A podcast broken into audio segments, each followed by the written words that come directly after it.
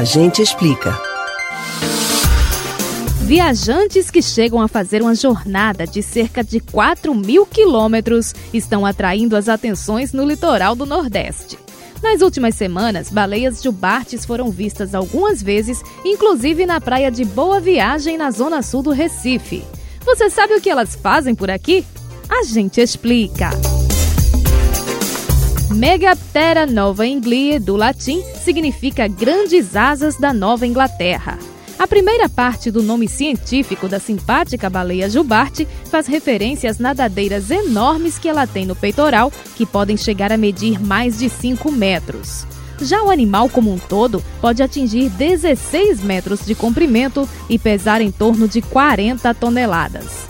A segunda parte do nome, Nova England, se refere à região dos Estados Unidos onde os cientistas identificaram a espécie pela primeira vez. Porém, essas gigantes são encontradas em quase todos os mares do mundo. As áreas onde elas se alimentam são próximas às regiões polares. Mas, quando chega a época da reprodução, as jubartes procuram águas mais quentinhas para encontrarem parceiros. Por isso, migram para costas tropicais como a do Brasil. Após copularem, elas voltam para as regiões subantárticas. Um ano depois, retornam ao local onde acasalaram para terem seus filhotes.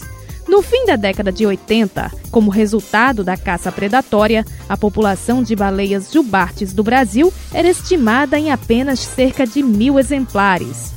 Após iniciativas de proteção, o número de indivíduos cresceu e, em 2014, o animal foi retirado da lista oficial de espécies brasileiras ameaçadas de extinção. Atualmente, a estimativa é de que cerca de 25 mil exemplares venham à costa brasileira no período de junho a novembro deste ano para acasalamento, parto e amamentação. A presença das jubartes costuma ocorrer mais do litoral de São Paulo até o Rio Grande do Norte. Como a população delas cresceu, se tornou mais comum avistá-las na rota de migração, como nas praias do Grande Recife. Para a manutenção da espécie, é fundamental que as condições ambientais favoráveis ao ciclo reprodutivo sejam respeitadas.